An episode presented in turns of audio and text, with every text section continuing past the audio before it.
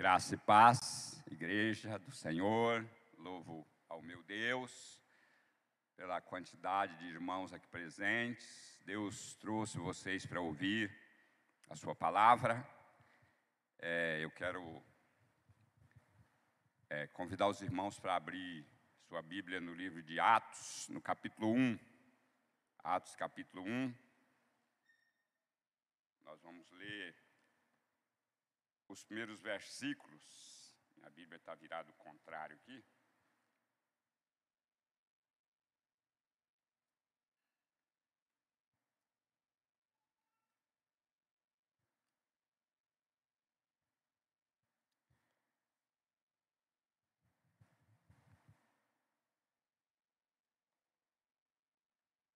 Atos capítulo 1.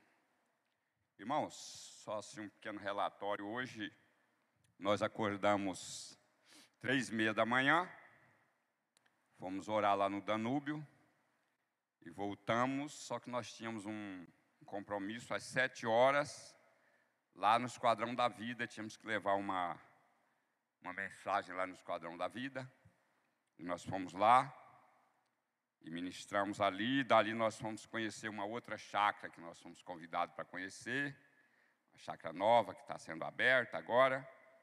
E dessa chácara nós passamos no Esquadrão da Vida Feminino. Primeiro nós tínhamos passado no masculino, depois no feminino.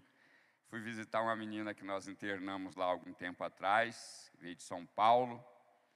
E ela não tem ninguém aqui por ela, e ela ficou muito feliz da vida.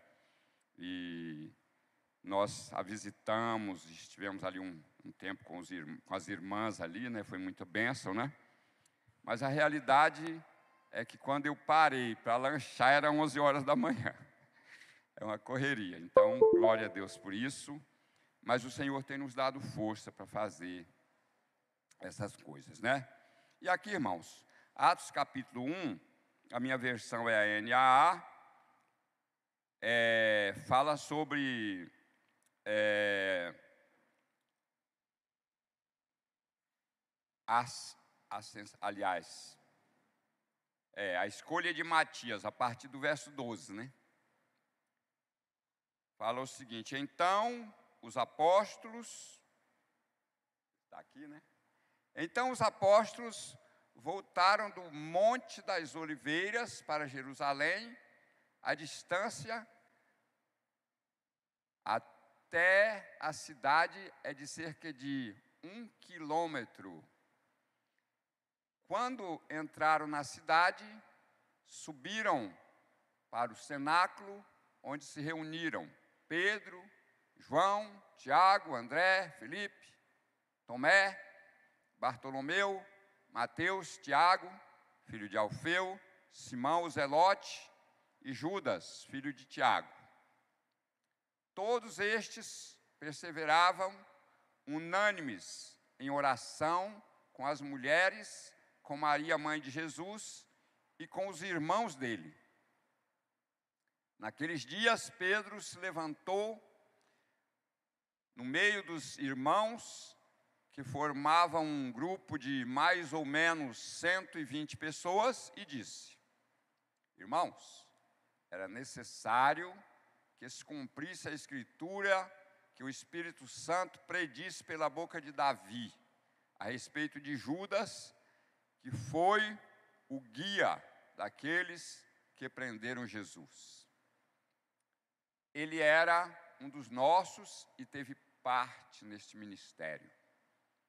Ora, este homem adquiriu um campo com o preço da iniquidade e caindo de cabeça, rompeu-se pelo meio e todos os seus intestinos se derramaram. Isto chegou ao conhecimento de todos os moradores de Jerusalém, de maneira que, em sua própria língua, esse campo era chamado Arceldama, isto é, campo de sangue. E Pedro continuou: porque está escrito no livro dos Salmos: fique deserta a sua morada e não haja quem nela habite, e que outro tome o seu encargo. Portanto, é necessário que dos homens que nos acompanharam, todo o tempo em que o Senhor Jesus andou entre nós, começando no batismo de João, até o dia em que foi tirado do nosso meio e levado às alturas, um destes se torne testemunha conosco da sua ressurreição. Então propuseram dois, José, chamado Barsabás, também conhecido como Justo, e Matias. E orando, disseram: Tu, Senhor, que conheces o coração de todos, revela-nos qual dos dois escolheste para preencher a vaga neste ministério e apostolado do qual Judas se desviou, indo para o seu próprio lugar. Até aí. É, irmãos, é interessante que nós estamos vendo aí uma tomada de decisão depois da ressurreição de Jesus, é, através da oração.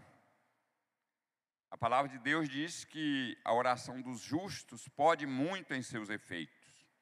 Então, como nós sabemos que até ali o Espírito Santo ainda não tinha, não tinha sido derramado, mas nós percebemos também que já havia um mover de Deus no meio dos, dos apóstolos, no meio das pessoas que criam, porque ali tinha mais de 100 pessoas, então significa que já tinha havido um mover de Deus ali. Mas o que nós podemos perceber é Pedro se levantando como um líder e tomando decisões é, que até então parecia impossível partir de Pedro uma decisão tão sábia, porque ele apresentou justificativas bíblicas para essa escolha ele apresentou o que, aconte, o que aconteceu com Judas como fato bíblico, e ele sugeriu que fosse escolhido um das pessoas que esteve com eles, então isso aí se tornou praxe, de que os apóstolos é, tinham que ser pessoas que conheceram Jesus, que conviveram com Jesus todo o tempo, é, então, esses seriam os apóstolos de fundação, né? os apóstolos que estiveram junto com Jesus e que foram escolhidos pelo próprio Jesus e agora um deles escolhido pelos outros apóstolos. Mas o que nós vemos aqui, irmãos, é uma escolha feita por oração e também por sorteio porque ela foi concluída num sorteio. Mas antes desse sorteio acontecer, foi orado para que Deus, que conhece os corações, escolhesse a pessoa que ele de fato, ou mostrasse a pessoa que de fato ele estava escolhendo. E o sorteio foi feito e caiu sobre Matias. Então, o que nós percebemos é evolução, é maturidade crescimento espiritual. Então, se nós olharmos é, em Mateus, no capítulo 16, o verso 33, nós vamos ver lá uma reação de Pedro com Jesus, onde ele foi repreendido e aonde Jesus mostrou que ele estava sob a influência de Satanás. Mas agora nós estamos vendo um Pedro diferente, um Pedro que se desenvolveu, que evoluiu, é, chamando a igreja a responsabilidade para uma decisão muito grande, que era escolher um homem para assumir o lugar de Judas. Mas, irmãos, vamos voltar um pouco e pensar um pouquinho em Judas Iscariotes, né? Como que pode alguém que conviveu com Jesus durante todo o ministério terreno de Jesus nunca ser alcançado pelo poder de Deus, nunca ser transformado pelo poder de Deus, porque isso é que nós podemos entender. Uma pessoa que viveu dentro da comunidade de Jesus e nunca houve uma mudança na sua vida. Então, isso é importante para que nós possamos pensar, é, para tirar conclusões para nós. Eu trabalhando com dependentes químicos, eu estou trabalhando com um rapaz, eu busco ele todo domingo para ir lá na igreja, lá no, na congregação, e ele ouve a mensagem, mas eu percebo assim, irmãos, que nunca houve um toque, ele já passou por outras igrejas. Então, a, as reações daquele rapaz demonstram que nunca houve uma transformação. Nunca houve uma transformação. Então, eu tiro conclusões e eu oro para que Deus opere e que haja uma transformação, porque eu sei que no dia que houver essa transformação, não vai haver mais é, blasfêmia contra os pais, contra a família, contra o próprio Deus, muitas vezes, né? Então você percebe nisso uma pessoa que nunca foi tocado pelo Espírito de Deus. É, e foi isso que aconteceu com Judas. Então Judas viveu no meio da comunidade, foi amado pelos irmãos, foi amado por Jesus, foi respeitado e até dado a confiança a ele de cuidar do dinheiro da comunidade, e ele traiu Jesus. Mas tudo bem. Nós estamos falando agora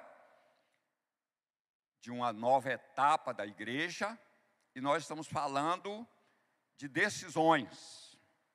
E decisões, irmãos, é algo muito importante, porque se eu tomar uma decisão é, sem oração, sem direção de Deus, sem responsabilidade, o resultado do, dos frutos que eu vou colher dessa decisão é muito forte, pode ser muito sério. Então eu fico olhando muitas colheitas que acontecem dentro da igreja, e eu fico olhando, por que, que aconteceu isso? Por que, que aconteceu? E aí a gente percebe que é porque houve decisões sem a direção de Deus. Então, se você perguntar para Deus, Deus, por que, que aconteceu isso? E Deus vai mostrar.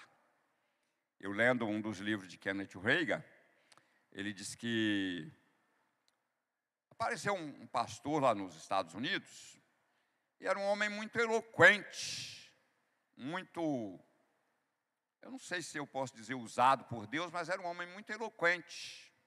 E ele chegou numa cidade e ele falou assim: Eu vou fundar uma igreja aqui, e eu vou fazer essa igreja se tornar a maior da cidade, mas só tirando membros das outras igrejas.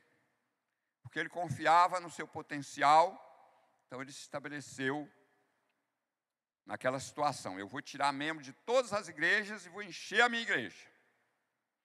E Deus mandou Kenneth Reagan ir lá e repreender aquele homem.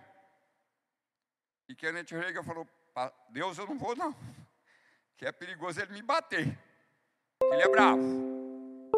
E ele não foi falar com ele. E Deus falou: Eu, eu vou julgá-lo por causa dessas coisas. Uma das coisas é que ele era obeso porque ele era glutão, ele comia demais. E a outra coisa era por causa das decisões. Então é muito importante eu pensar nas decisões que eu tenho tomado dentro da minha casa. Como um servo de Deus, que tipo de decisão eu tenho tomado dentro da minha casa? eu conheço a palavra, eu vivo no meio de uma comunidade de oração, eu vejo o mover de Deus acontecendo dentro da igreja, eu vejo milagres, como foi testemunhado aqui o caso do, do Gutinho, é realmente um grande milagre, uma, uma tremenda é, ação do Espírito de Deus na vida dele, na vida da família. Mas, irmãos, o que nós temos que pensar é tipo de decisão eu estou tomando?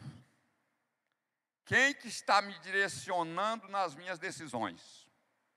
Eu estou sendo direcionado por Deus, eu estou sendo direcionado pela carne, eu estou sendo direcionado por influência de outras pessoas, ou pode ser até algo pior. Quem está me direcionando? Então é, é, é para se pensar. Eu preciso parar e pensar nas minhas decisões. O normal é que quando nós andamos na presença de Deus, nós tomemos decisões direcionadas pelo Espírito de Deus. Então aqui nós vemos uma decisão escolhendo uma pessoa. Bom, primeira conclusão que nós podemos tirar é o surgimento de um líder. Pedro aparece agora como um líder de decisões. Segundo, nós vamos ver que a Bíblia nos mostra muitos líderes que surgiram do nada. E esses líderes, eles foram sempre pessoas abençoadas, usadas por Deus no Velho Testamento, no Novo Testamento. E no Velho Testamento nós temos aqui alguns casos, irmãos. Nós temos aqui é, Davi, né, o rei Davi. Nós temos Moisés, nós temos Josué, nós temos Samuel. Eu coloquei esses esses líderes e nós temos Ezequias também, um dos descendentes de Davi. Então, líderes que surgiram, irmãos, do nada. Davi era o quê? Um pastor de ovelhas. Eu, eu posso definir da seguinte forma: um criador de ovelhas, uma pessoa da, da, da, da fazenda da roça, do campo, um homem do campo. E Deus o levanta como rei. Mas aí você para para pensar nas decisões desse homem. Primeiro, Deus fez um preparo com ele. Toda aquela perseguição, todo aquela, aquele tempo escondido, fugindo do seu adversário. E eu tenho certeza de uma coisa: Davi sabia que se ele entrasse numa guerra contra Saul, ele ia vencer. Mas ele preferiu fugir. Mas durante toda essa fuga, ele nunca abandonou Deus. Isso é muito importante. Eu preciso aprender que diante das batalhas é o momento que eu preciso mais estar perto de Deus. Então Davi compôs muitos salmos fugindo fugindo e adorando a Deus ao mesmo tempo. Então, as minhas decisões são tomadas de que forma? Eu tomo decisões, como é que fala? Pela reação do momento. Pode não dar certo, né? pode não dar certo, mas eu tomo decisão. No Novo Testamento, nós temos o caso de Pedro, nós temos o caso de Paulo, para mim talvez o maior líder do Novo Testamento, e nós temos o caso de Tiago, porque eu vou encontrar no livro de Atos, no capítulo 11, no capítulo 15, e no na própria carta de Tiago, decisões sábias e orientação muito sábia de um líder que até a morte de Jesus não era nem crente que ele se converteu depois que Jesus ressuscitou. Mas agora ele se torna um líder. Então, irmãos, líderes que Deus levanta dentro da igreja. E é muito importante eu parar para pensar o seguinte: foi Deus que me levantou. Foi Deus que me levantou como um líder de algum ministério. Mas as decisões que eu estou tomando são direcionadas por Deus ou por quem? As circunstâncias têm me influenciado? Bom, mas para que nós tiremos essas conclusões, nós precisamos ver o que aconteceu com Matias, que foi escolhido. Então, a Bíblia praticamente não relata nada a respeito de Matias, a não ser nesse texto. Mas quando você vai pesquisar a história de Matias, você vai ficar surpreso com o que aconteceu com ele, né? Ele, de acordo com é, Nicéforo, Matias, ele pregou o evangelho na Judéia, depois na Etiópia e por último na Geórgia. Hoje a Geórgia, nesse tempo era outro nome, era Macedônia, né? Então ele percorreu países levando a palavra. Conclusão: a escolha foi certa? Com certeza. Ele não decepcionou. Então, meus irmãos, as decisões que nós tomamos, elas podem nos machucar, elas podem nos decepcionar, mas elas podem também nos abençoar e abençoar muitas pessoas através das nossas decisões. Então é muito importante que um crente seja coerente para tomar decisões. Seja coerente, seja pessoa que não toma decisão sem direção de Deus. Eu me lembro, o pastor que me batizou há muitos anos atrás, pastor Manuel Cardoso, eu tinha vinte e poucos anos quando fui batizado, então eu tenho mais de 50 anos de batizado, né? É, e ele era um homem de muita oração, um homem muito sábio, é, e as decisões que ele tomava. Muitas vezes eu me lembro que ele, quando é, havia um impasse, ele fazia sorteio, e é bíblico. Está no livro de Provérbios, no capítulo 16, verso 33, né? Que apesar da sorte ser lançada no regaço, a decisão vem do Senhor. Ou seja, aconteceu porque Deus quis que fosse assim. Mas para que isso aconteça, a liderança tem que usar métodos bíblicos. A liderança tem que buscar a direção de Deus. Então, meus irmãos, o que Deus está nos direcionando essa noite é para que as nossas decisões sejam tomadas de formas a demonstrar que está de fato acontecendo maturidade. E maturidade nas decisões, ela é algo fundamental para a minha igreja, ela é algo fundamental para a minha família, ela é algo fundamental para a minha empresa, certo? Ela é algo fundamental para meus filhos. Eu me lembro, irmãos, dos meus três filhos. E eu busquei orientação de pessoas que eu sabia que tinha a direção de Deus. E uma vez o meu pastor pregou e ele falou assim: Irmão, quantas vezes você já levantou de madrugada e já foi na cama do seu filho, da sua filha, orar por ele, para que Deus o abençoe nos seus atos? para que Deus o abençoe na sua vida. Então, hoje, irmãos, quando eu olho para meus filhos, eu vejo o resultado disso. Eu vejo o resultado de pessoas que foram cuidadas com amor. É seu filho. Você não pode simplesmente achar que Deus vai fazer tudo, sendo que você tem uma grande responsabilidade sobre ele.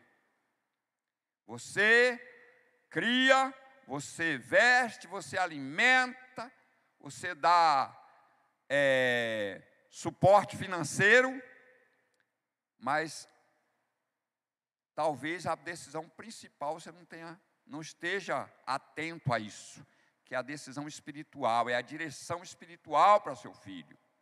Buscar Deus. Então eu me lembro que eu até hoje eu ainda oro pelos meus filhos.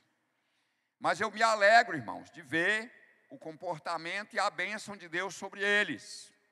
E eu sei que é resultado de decisões sábias. Então, que você aprenda a se decidir de acordo com a vontade de Deus, a se decidir pela sua família, a se decidir pela sua igreja, a se decidir pela sua casa, pela sua empresa. Nunca tome decisão é, chamada de arbitrária. Tome decisões direcionadas pelo Espírito de Deus. Assim, nós vamos ser bem-sucedidos. Então, irmãos, a igreja foi bem-sucedida, porque tomou decisões diante de Deus. E quando Jesus disse para Pedro sobre esta pedra, eu edificarei minha igreja, era uma decisão muito forte. Jesus estava falando sobre a minha palavra, eu edificarei a minha igreja. Então eu preciso entender que a igreja precisa ser direcionada sabiamente pela palavra de Deus, pela oração, por líderes que não não se limitam a tomar decisões pessoais. As minhas decisões pessoais, elas podem machucar alguém e podem me machucar também, sabe? Então que nós possamos nessa noite é, levar essa palavra que nós estamos num processo de maturidade cristã e que as nossas decisões demonstrem que essa maturidade está na minha casa, está nos meus negócios, sabe? Então, irmãos, infelizmente, nem tudo a gente pode é, exaltar a Deus quando a gente vê decisões acontecendo de forma errada. Então, que nós Igreja Batista Sol da Justiça, glorifiquemos a Deus nas nossas decisões e que elas sejam sempre direcionadas pelo Espírito Santo de Deus. Amém? Deus nos abençoe. Essa é a mensagem que Deus tinha colocado no meu coração para hoje. Glória a Deus.